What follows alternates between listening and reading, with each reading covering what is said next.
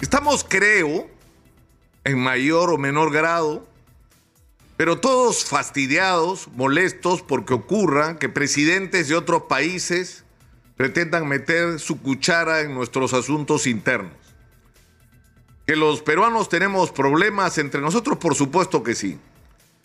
Pero nosotros los vamos a resolver y no necesitamos ayuda de nadie ni intervenciones impertinentes de ninguna naturaleza, ni que nos digan qué es lo que está bien y lo que está mal, y hacia dónde y cómo debemos conducir los destinos en nuestro país. Lo haremos nosotros mismos. Lo haremos bien, lo haremos mal, pero es nuestro problema. Y nadie tiene derecho a intervenir en nuestras vidas y en nuestros destinos. Y por eso en este punto deberíamos estar todos de acuerdo. Las intervenciones del presidente Petro de Colombia, del presidente Andrés Manuel López Obrador de México son total, absolutamente, total y absolutamente impertinentes e inaceptables. Y en el caso de México es sumamente grave, porque significa un cambio en lo que ha sido la tradición de la política exterior mexicana, que ha promovido y defendido de manera sistemática durante décadas y ha creado incluso una estela de ejemplo diplomático sobre el respeto a la libre determinación de los pueblos, a la no intervención en los asuntos internos de los países por parte de otros gobiernos.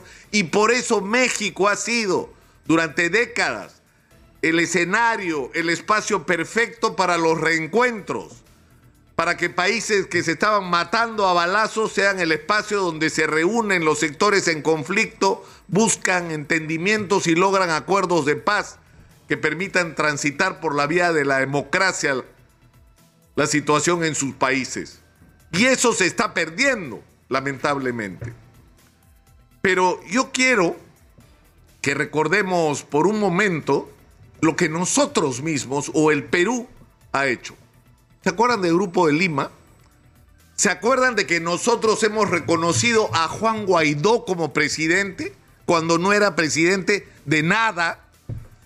Cuando el presidente real de Venezuela nos gustara, no nos gustara, lo consideráramos un dictador, pensáramos que era el responsable de la pesadilla que en gran medida han estado viviendo en estas décadas últimas los venezolanos. Podíamos pensar lo que quisiéramos, pero era el presidente de Venezuela. Es más, es hoy el presidente de Venezuela y el señor Juan Guaidó no lo reconoce ni la oposición. Es uno más de los actores de la política venezolana hoy y tal vez de los de menor importancia. Esto nos tiene que servir como lección. En el momento que se generó la crisis venezolana, que los venezolanos tenían que resolver, nosotros teníamos que ayudar a crear los espacios para que ocurra el diálogo entre la oposición y el gobierno venezolano. Teníamos que ayudar a que hubiera términos de entendimiento para que en Venezuela ocurrieran elecciones libres y democráticas, sin presos políticos, sin perseguidos, con medios de comunicación que sirvieran a todos y no solo al candidato del gobierno donde las reglas de juego fueran aceptadas por todos, donde hubiera supervisión y vigilancia internacional del proceso electoral y donde los resultados fueran aceptados por todos y donde se restableciera el equilibrio de poderes y la independencia entre los poderes. Ese debió ser nuestro papel y no fue. Nos equivocamos en nuestra política exterior con respecto a Venezuela. Y fíjense ustedes el resultado al final. Maduro sigue sentado ahí.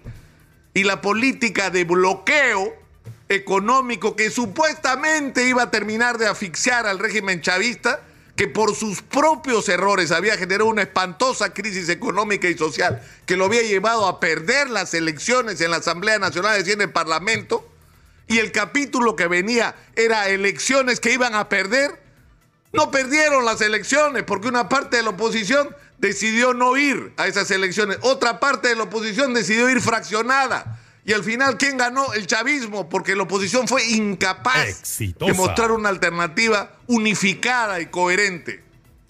Y las consecuencias de esas medidas económicas, de ese ajuste, de ese boicot internacional. En vez de asfixiar a Maduro, asfixiaron a los venezolanos que tuvieron que salir espantados de su país y desesperanzados y desilusionados políticamente con el sentimiento atragantado en la garganta que no les gustaba lo que estaba pasando en su país y no podían cambiarlo porque no tenían líderes a la altura de las circunstancias para producir ese cambio. Pero nosotros fuimos parte de eso. Ayudamos a que eso ocurriera. Y tenemos un millón y medio de venezolanos hoy en el Perú y tenemos que regresar todo el camino, decir, hoy nuestro problema con los venezolanos no es, no es que hay que hacer un registro que todavía no se hace, que hay que separar a los venezolanos de bien y venezolanas de, de, bien para que se integren a la vida nacional los que quieran quedarse, para aprovechar sus calificaciones profesionales para que nos ayuden a resolver nuestros problemas y separarlos de los delincuentes, de los indeseables, de los que tendríamos que expulsar o meter presos. Eso es una parte, pero la otra es que tenemos que ayudar a que en Venezuela se restablezca la paz, la concordia, el entendimiento.